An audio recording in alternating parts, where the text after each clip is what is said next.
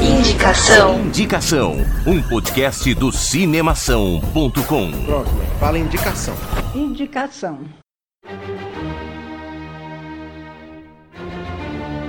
Hoje nós vamos falar de um diretor muito especial que marcou a sua identidade dentro do cinema mundial. E para isso, estamos aqui entre amigos. Eu estou aqui com os meus drugs. Vocês já vão entender um pouco melhor isso.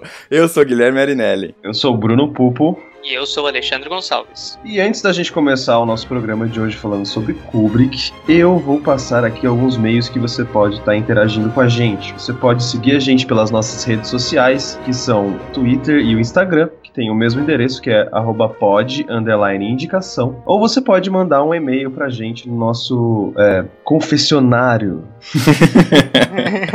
que é o indicação.cinemação.com. Manda lá pra gente o que você achou do programa, algumas ideias novas que a gente possa estar aprimorando no nosso programa. Bem, já foi, hoje é confessionário, já foi correio elegante. É, pois é. Né? Cartinha né? de parabéns. é tudo, é tudo. Tudo que você quiser, abra seu coração pra gente. É isso aí. Bem, hoje vamos falar sobre Stanley Kubrick, cara. Esse diretor que ficou tão famoso por seus filmes extremamente caricatos, né, cara? Só pra dar aqui uma localizada em todo mundo, o Kubrick nasceu em 26 de julho de 1928. Então, esse programa que está indo ao ar hoje não é à toa, certo? Ele é um filme que é em comemoração ao aniversário do Kubrick. Veja só, Kubrick. Quem, quem já te deu um presente assim? Eu sei que você tá morto, cara, mas presta atenção. Presta atenção. É, eu ia terminar. Ouve a gente, ouve a gente daí de onde você tá. Eu ia, é. eu ia terminar essa segunda parte, né? Porque caso você não saiba, Stanley Kubrick morreu em 1999, cara. Ele é um norte-americano, né?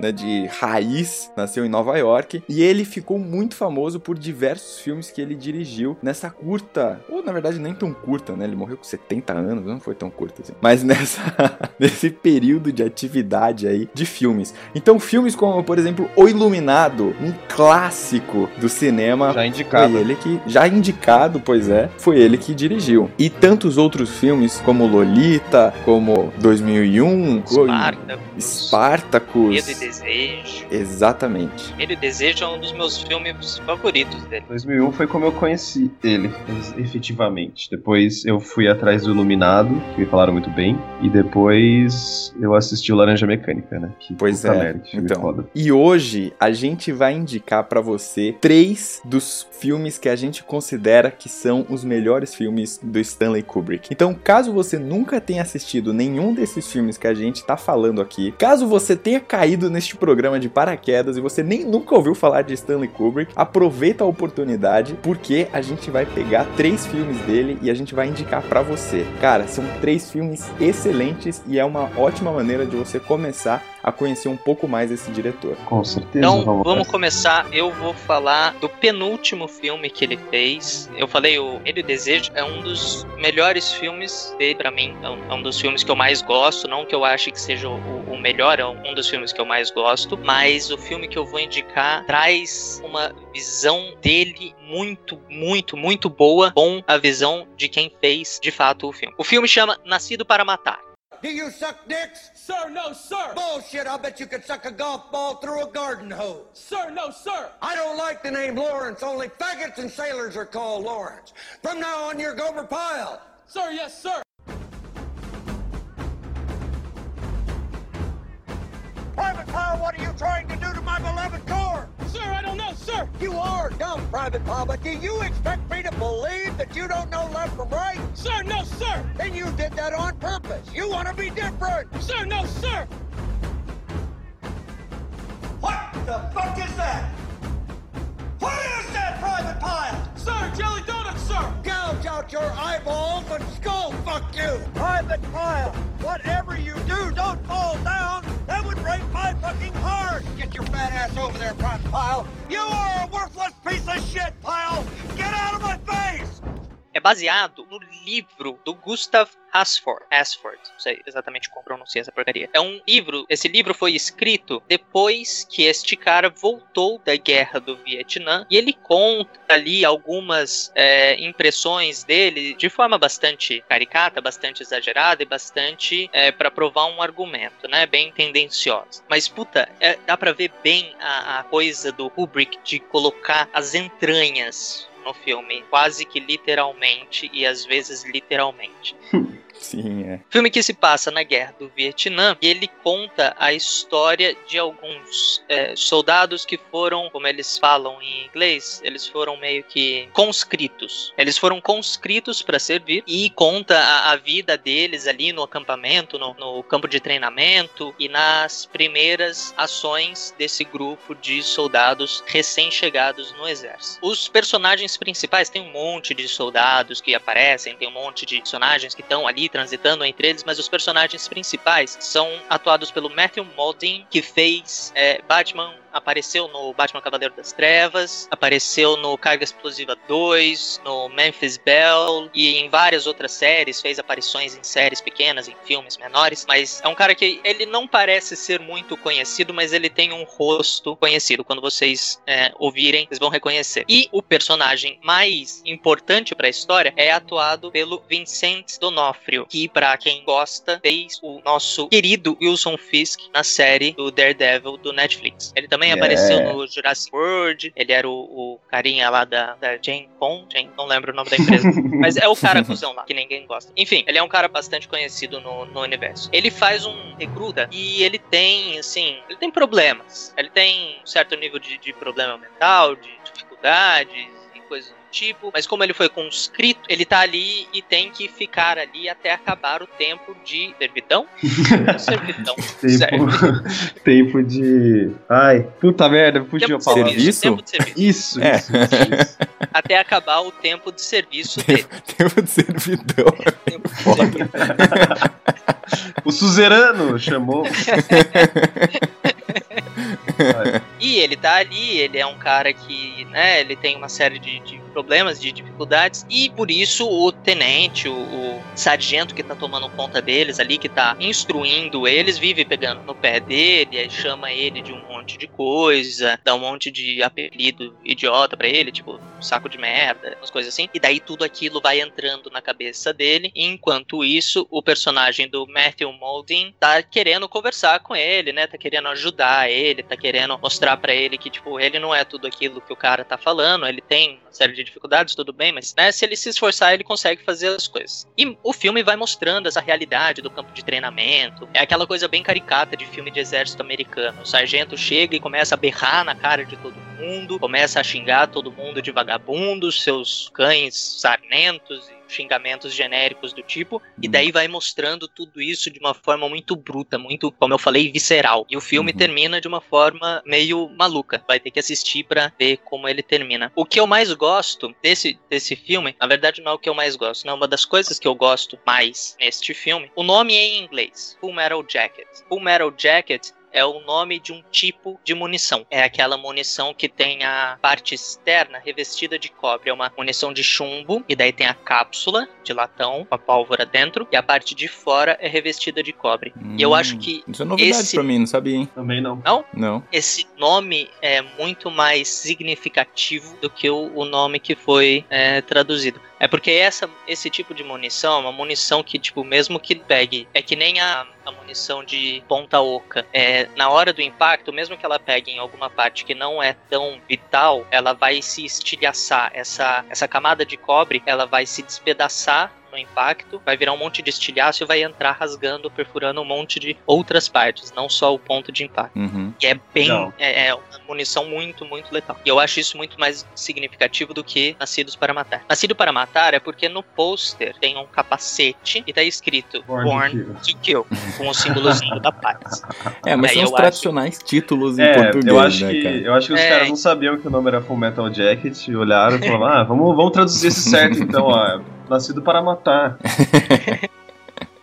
Cara, esse Pois é. filme, ele é, é muito, muito, muito foda. Ele, tipo, tem uma. Como eu falei, ele é bem visceral, ele é, é muito bruto, é muito tapa na cara mesmo pra, pra de assistir. E esse filme, ele foi nomeado pro Oscar, Golden Globe, BAFTA, como já era de se esperar, mas ele foi nomeado para melhor filme de língua estrangeira pela Academia Japonesa de Cinema. Olha só. Foi nomeado para foi nomeado e ganhou como melhor produtor pelo prêmio David Di Donatello, que é um prêmio italiano, e também como nomeado como melhor filme do mesmo prêmio italiano, e também melhor filme estrangeiro pelo Kinema Jumpo. Eu não sei da onde que é isso. Não, não faço a menor ideia da onde que é esse Kinema Jumpo, mas é estrangeiro também. Foi nomeado pelo é, foi nomeado não, ganhou o London Critics Circle, também filme estrangeiro. Então, tipo, é um filme que ele impactou muito mais aparentemente, na questão de prêmios, é, as críticas externas, porque conta muito da realidade interna dos Estados Unidos. De como era a situação dos campos de treinamento na Guerra do Vietnã, que foi o maior fracasso dos Estados Unidos. Eu acho isso muito legal. Uhum. Da hora. Muito bom, mano. Vou, vou colocar o Full Metal Jack na lista. Na verdade, eu Não preciso foi, assistir não mais foi muito convincente isso.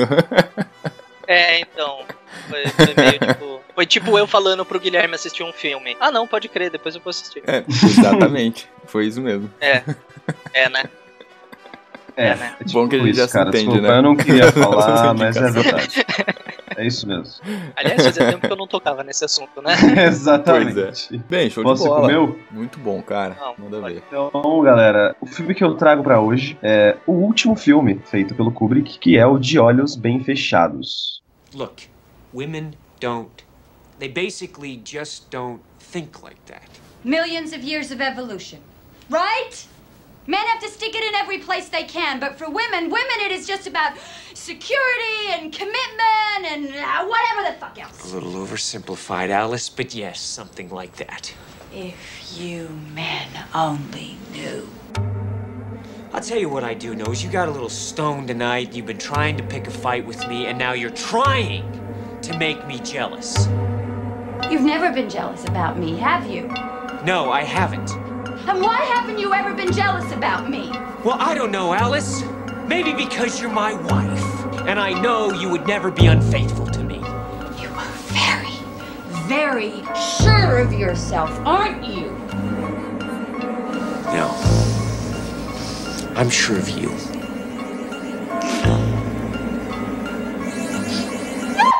O filme De Olhos Bem Fechados, ou Eyes Wide Shut, que foi lançado em 99, é, tem uma curiosidade, como eu falei, ele morreu logo depois que fez o filme. Inclusive, ele morreu quando a edição do filme terminou. Foi tipo dois dias depois que acabou a edição, ele morreu. Ou seja, ele não estava vivo quando o filme foi lançado. Esse filme, eu vi ele recentemente, e por recentemente entendam dois dias atrás. Caraca. E. Exatamente. Porque, como eu falei já, eu não sou um grande conhecedor de Kubrick, então eu fui indo atrás das coisas pra ver qual filme me interessava mais tal. E acabei topando com o último filme que ele fez, com atores que eu conheço, que no caso é a Nicole Kidman, Tom Cruise, Todd Field. E achei a história interessante e, e muitas coisas do, do que o filme é, tratava deixaram as pessoas um pouco loucas. Eu já vou, vou explicar você, para vocês por quê. Eu vou primeiro dar uma contada geral na história para vocês terem uma ideia do que se trata. A, a história conta a vida de Bill Herf, Herford, que é casado com Alice Herford. Bill é, é interpretado pelo Tom Cruise, enquanto a Alice, a Alice, né, é interpretada pela Nicole Kidman. Eles vivem um casamento tecnicamente e visualmente normal, perfeito, tudo são ricos, né? Tem dinheiro, porque ele é médico. E um certo dia eles vão para uma festa, que é na casa de um de um, de um ex-paciente do Bill. E ficam acontecem diversas coisas nessa festa e logo após essa festa a Alice confessa pro Bill, que é o Tom Cruise, que sentiu atração por um homem lá no passado e que isso podia acabar com a vida deles,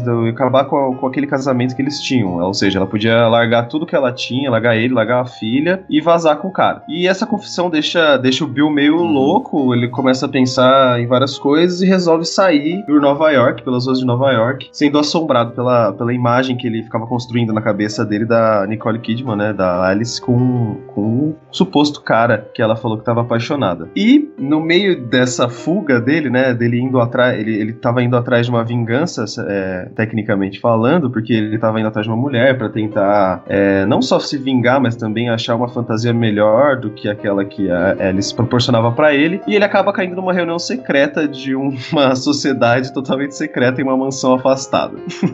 e para ver, hum. para você saber o resto da história, cara, você tem que assistir, porque o filme é muito louco. Por quê? Existem vários tipos de simbolismos que eles mostram ao longo do filme. E eu vi muitos vídeos e li muitas outras coisas, muitas análises desse filme para entender o que realmente estava acontecendo. E então eu vou explicar algum desses simbolismos que foi, foram os que eu consegui reparar efetivamente depois de ter lido os artigos, né? Eu acho que, que é bom destacar que essa é uma marca do Kubrick, né, cara? Sim, com certeza. Esse cara. negócio dele usar muitos simbolismos no, nas produções que ele participava. Uhum. E, cara, é, é, é, muito engraçado, porque, tipo, o filme se passa no Natal, certo? E então, o Natal é a época que a gente mais tem luzinhas coloridas tal. E o filme inteiro, o Kubrick ele faz alusão ao arco-íris. O lugar onde o, o, Tom Cruise vai alugar um terno se chama Rainbow, entendeu? Se chama arco-íris. Hum, e, e, eles sim. têm. E, tipo, o, o que parece é que ele tá tentando mostrar que aquela vida que a gente tem, né? Aquela vida externa, ela é um arco-íris. E as cenas que mostram ele, por exemplo, no culto secreto, ou então é, atendendo. Por exemplo, eu vou explicar uma cena, vai. Ele tá lá na festa, na casa do ex-paciente dele, e o ex-paciente aparece todo bem vestido, apresenta a mulher tal, estão todos bem. Depois de um certo tempo dessa festa, esse ex-paciente aparece pro, pro Tom Cruise, pro, pro Bill, pedindo ajuda, querendo que. Porque a mulher dele tava passando mal, tava tendo um, uma, uma espécie de uma overdose, tava desmaiada por causa de droga. E a hora que ele vai para essa sala onde essa mulher tá, não existe nenhuma luzinha, não existe nada colorido, não existe, tipo, nada que remeta a arco-íris, entendeu? Porque, uhum. tecnicamente, nessa cena é que você vê a verdade nua e crua daquele cara que é rico e que se mostra de um jeito pros outros, só que na verdade ele, na verdade, tem uma vida bosta e a mulher dele tá passando mal por algum motivo pelas drogas que ele usa, entendeu? Isso aqui. E, inclusive, quando ele tá nessa festa, duas garotas abordam ele, falando que vão levar ele até o fim do arco-íris. E muita gente acha que esse fim do arco-íris é justamente aonde rola toda essa seita de pessoas poderosas tal. Tipo, eles tentam linkar muito esse filme com coisa de Illuminati, que o, o Kubrick tava querendo fazer um link com os Illuminatis e mostrar que realmente nós somos controlados por uma sociedade secreta, que eles inventam uma, uma parada assim. E é, e, e é por isso que eu falei que esse filme deixou as pessoas loucas, cara. Porque, mano, vocês não têm noção quanto vídeo na internet tem falando de teoria dessa merda. cara. Foi Muita conspiração, e, cara. É tudo uma mentira. E, tipo, e foi isso que me atraiu mais nesse filme também. Porque foi ver que, tipo, tinha criado uma, uma certa comoção o filme depois de muito tempo que ele foi lançado, inclusive, porque na época, em 99, ele. Não, a galera não curtiu o filme, porque o Kubrick pegou os dois queridinhos de Hollywood, a Nicole Kidman e o Tom Cruise, e todo mundo achando uhum. que ia ser um, um filme sobre sexo e ia mostrar cenas de paixão muito E no fim não foi isso. No fim foi só ele tentando passar, né? O que que, o que, que move o relacionamento das pessoas e, e, como as pessoas lidam quando elas acham que vão ser traídas, entendeu? Que no caso é o que o Tom Cruise fez. O perdido uhum. e foi atrás de saciar essa vontade sexual que ele tinha pela mulher com outra pessoa. Só que no fim nunca dava certo porque ele, na verdade, gostava dela, entendeu? Mas uhum. tem toda essa parada de sociedade secreta envolvida e tinha uma estrela de oito pontas, se eu não me engano, que aparece na mansão várias vezes no filme, inclusive. E essa estrela é uma estrela que indica uma deusa de uma cultura aí, que é a deusa da fertilidade, do amor. Cara, se você quer assistir Kubrick, assiste esse filme e procura sobre as teorias desse filme. Você vai ficar, tipo, pelo menos umas 5 horas no seu computador vendo essa porra.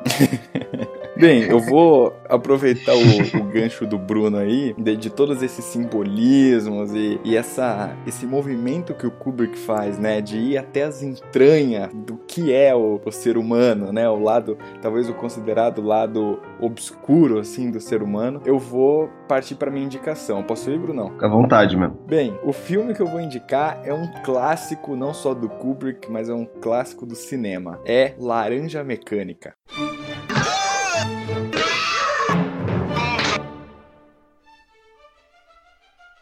Can you spare some cutter, me brothers? well, don't want to live in a stinking world like this. Oh? And what's so stinking about it? It's a stinking water because there's no law and order anymore.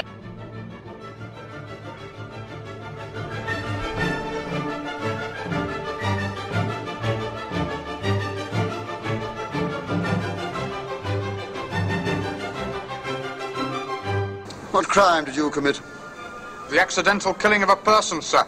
He's enterprising, aggressive, outgoing, young, bold, vicious. He'll do. I'm sorry, Alex. This is for your own good. O filme é de 1972. É.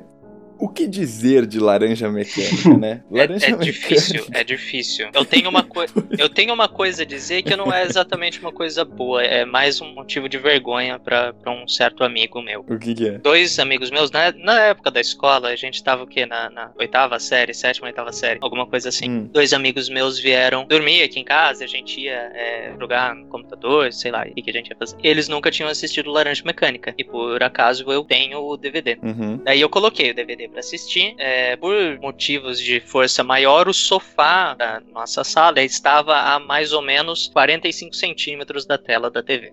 E a gente foi assistir o Laranja Mecânica àquela distância, porque não dava pra, pra mudar o sofá de posição. É, o indivíduo dorme com 10 minutos de filme Hum, e dorme o filme inteiro. Ele conseguiu dormir assistindo Laranja Mecânica. Nossa. caraca. É, Que bosta, hein? é tipo, triste por essa pessoa. O filme, Laranja Mecânica, ele foi dirigido pelo Stan- Stanley Kubrick, obviamente, e ele conta com um elenco interessante também. O protagonista do filme, o, o cara que faz o personagem principal, o Alex, ele é interpretado pelo Malcolm McDowell. Tem uma, sei lá, uma ideia, assim, um, um debate que acontece aí, que falam que o Kubrick havia afirmado que se o Malcolm não tivesse aceitado o papel do Alex, ele não teria filmado o Laranja Mecânica, de tanto que ele queria que o Malcolm participasse do filme. Mas, para você que não sabe, o filme Laranja Mecânica, ele é inspirado num livro que foi escrito pelo Anthony Burgess. Eu estou com o livro aqui na minha mão, eu tenho esse livro, cara. Eu li ele em 2013 e ele é um filme, ele é um filme não, ele é um livro fenomenal. Para você ter uma ideia, esse o livro foi lançado em 1962 e o filme é de 1971. Então, 10 anos depois que o livro foi lançado, o Stanley Kubrick pegou e dirigiu esta obra-prima. Mas além do Malcolm McDowell, a gente também tem o Patrick Magee, temos Michael Bates, Warren Clark, John Cleave e temos muitos atores que já morreram, infelizmente.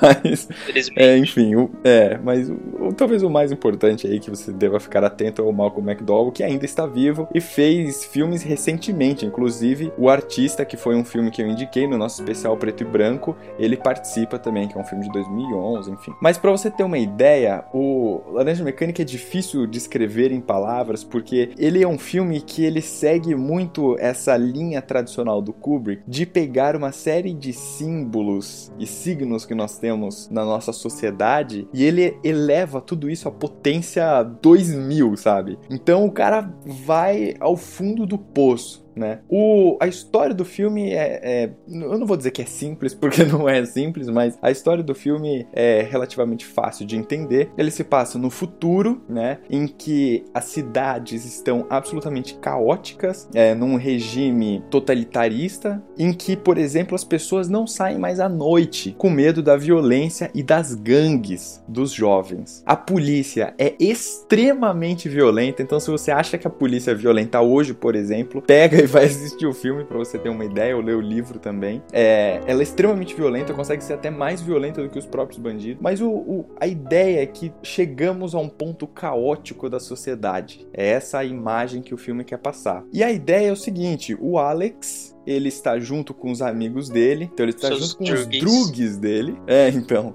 É, é, a gente tá falando isso porque é, tem o filme, pra você ter uma ideia, e o livro, acho que traz isso de uma maneira um pouco mais concreta. É, ele tem todo um vocabulário, como se cada gangue, ou como se as gangues tivessem desenvolvido um novo vocabulário, uma nova, um novo tipo de linguagem, de gírias tal, para se comunicar. E amigo é drug. Então, se você pega o livro pra ler, você passa o livro inteiro lendo drug. E é muito interessante esse processo porque você vai entendendo ao longo do livro o que, que significa drug, entendeu? Dado os contextos que ele é apresentado. Então isso é muito interessante. E tem vários outros exemplos também. É, eu tinha assistido esse filme, cara, umas partes dele, mas eu nunca tinha assistido inteiro. E aí eu li o livro. Então eu tive a experiência primeiro do livro e depois do filme. E foi muito interessante porque para mim não ficou uma questão de o que, que é melhor, mas eu acho que uma linguagem ajudou a complementar a outra, sabe? Então para mim foi uma experiência muito interessante. Se você tiver a possibilidade de ler o livro antes de assistir o filme, eu recomendo. Mas se você não tiver com paciência, também não tiver com muito tempo, vai direto no filme que também vale a pena. E aí o que, que acontece? O Alex, ele está lá com os amigos dele, e aí num belo dia eles matam, assassinam, de certa forma acidentalmente, uma mulher. E aí o Alex é pego, ele é preso e enquanto ele está preso, apresentam para ele a possibilidade dele participar de um projeto. E esse projeto é um projeto que teoricamente vai pela linha de uma lavagem cerebral, em que eles tentariam remover toda a maldade que está nas entranhas do ser do Alex. Então começam a submeter ele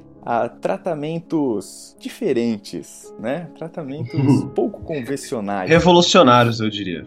Revolucionários, tratamentos revolucionários. Instituto Ludovico, tratamentos revolucionários para a sua vida.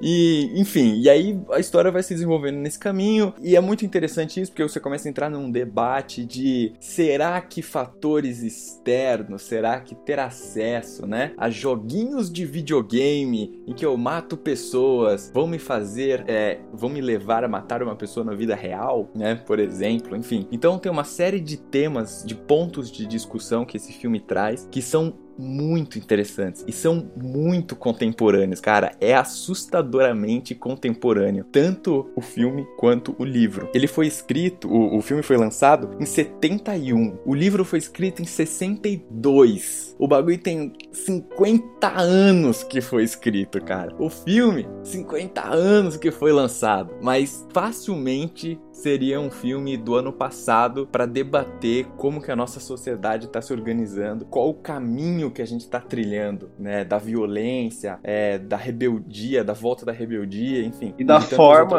e da forma como quem comanda, né, é, trata a violência no caso ou isso, o violentador. Exatamente. É, é exatamente isso. Então assim, é, é difícil falar mais para não dar spoiler e tal, mas é, é esse o ponto de debate, assim. E ele é um filme clássico. Eu tenho certeza que ele vai pegar você pela sua atenção e, e não vai largar mais. E não é à toa que a gente vê aí nego com camiseta de laranja mecânica, nego comprando livro. Eu li o livro em 2013, então você vê que é, faz pouco tempo também que eu li o livro comparado com o tempo que ele foi lançado. E desde que eu li o livro e assisti o filme, eu me apaixonei apaixonei, cara. É demais, assim. É, é difícil realmente descrever a, a, sensação de você entrar nessa história e, e ficar angustiado com para onde que esse personagem, para onde que o Alex vai se desenvolver. Uma coisa que eu legal. acho bem legal desse filme é o Alex, ele é um cara pra frentex, médio. Sim. E ele gosta muito de Beethoven. Ele passa é, o filme inteiro citando e falando sobre, e a trilha sonora do filme é Beethoven, com exceção é. de uma única música, que é Cantando na Chuva. A trilha sonora Sim. do filme é Beethoven. Pois e é, isso, cara, é, e isso dá um toque é muito mais dramático muito Porque a mais. música clássica com cenas de violência dá, uma, dá, um, dá, é, um, é. dá um nó no cérebro. Porque, tipo, música clássica, aquela coisa calminha, assim, confortável. Exatamente. Tá... eu, acho, de... eu acho, cara, essa expressão é a melhor que tem, porque assim, tem filmes que a gente fala que são mind blowing, né, que explode a cabeça. Sim. Eu acho que esse filme, ele é isso, ele dá um nó na sua cabeça, assim. Ele dá, na verdade, vários nós, um depois do outro. Vários, vários e vários. Cara, esse é um dos meus filmes favoritos, tipo, top 5. Lá vem. Olha, um dia, cara, eu vou falar pro Rafa pedir pra você fazer uma postagem da sua lista de filmes top 5. Cara, eu vou pegar. Porque a sua cabeça vai explodir, você não vai conseguir fazê-la. É, então, é isso que eu vou falar. Eu vou pegar o link do IMDB e vou colocar lá. Fala, pai.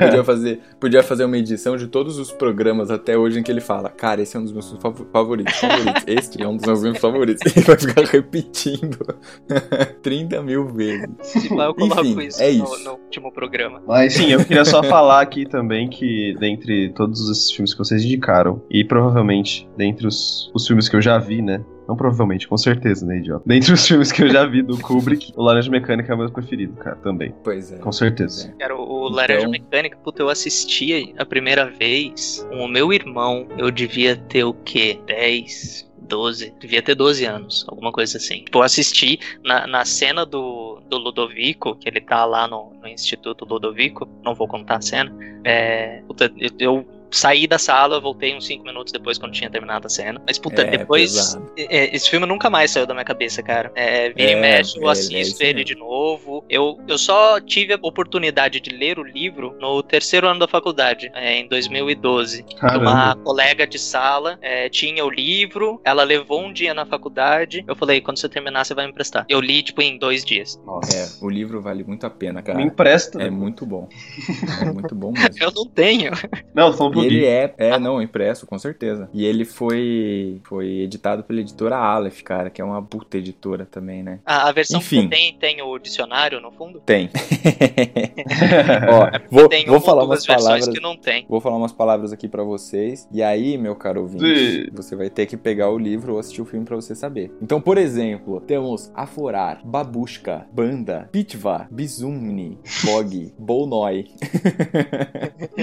Eu acho que já tá bom, né? Chega um pouco de Kubrick, a pessoa que tá escutando isso já deve estar meio saturada, né? Escutar É, umas coisas, Isso tudo tanta é só coisa pra louca. você ter uma ideia do quanto a gente é fã desse cara, cara. Porque realmente é inacreditável a, a capacidade dele de traduzir em cenas e, e em música, né? Imagens. É, acho que é quase a essência da natureza humana, sabe? Então é fenomenal. Com certeza. E isso foi só um quarto de toda a produção dele. Foram só três dos 13 filmes Pois que ele é, cara. produziu. Ó, e, e fica a dica aí ainda, porque se você for numa dessas livrarias de shopping e tal, essas grandonas, sabe? Que. que ah, é, você sabe quais são.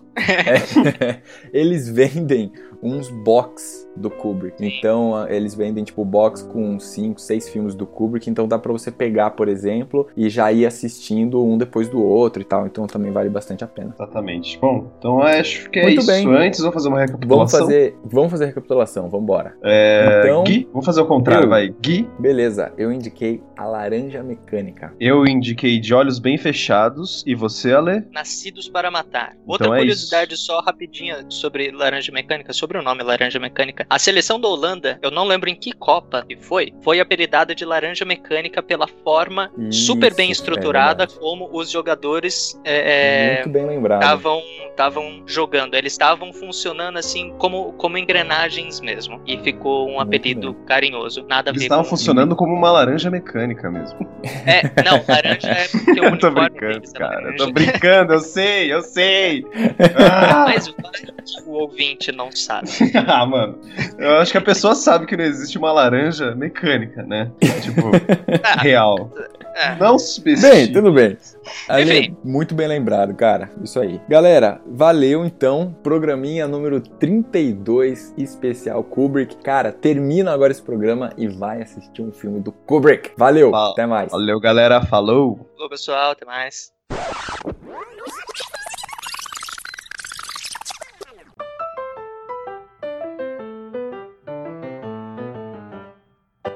É um filme que se passa durante a, a guerra do Vietnã. Volta, Ale. E Ale. com. Ale. Oi? Voz robótica. Oi. É, voz robótica. Ok. Volta. É um filme Ele que se passa. no Vietnã. É um filme que se passa no Vietnã. Voz robótica de É... novo. Sua internet tá ruim, cara. Sua internet tá meio ruim, eu acho. Da, da de Hollywood? Caralho, bati no meu microfone.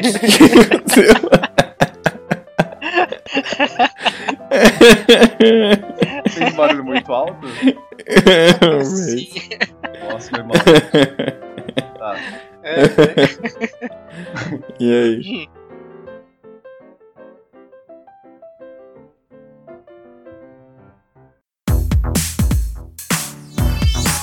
Esse podcast foi editado pela Isso Aí Design. Tudo isso é forma com função. É design estratégico. É isso aí.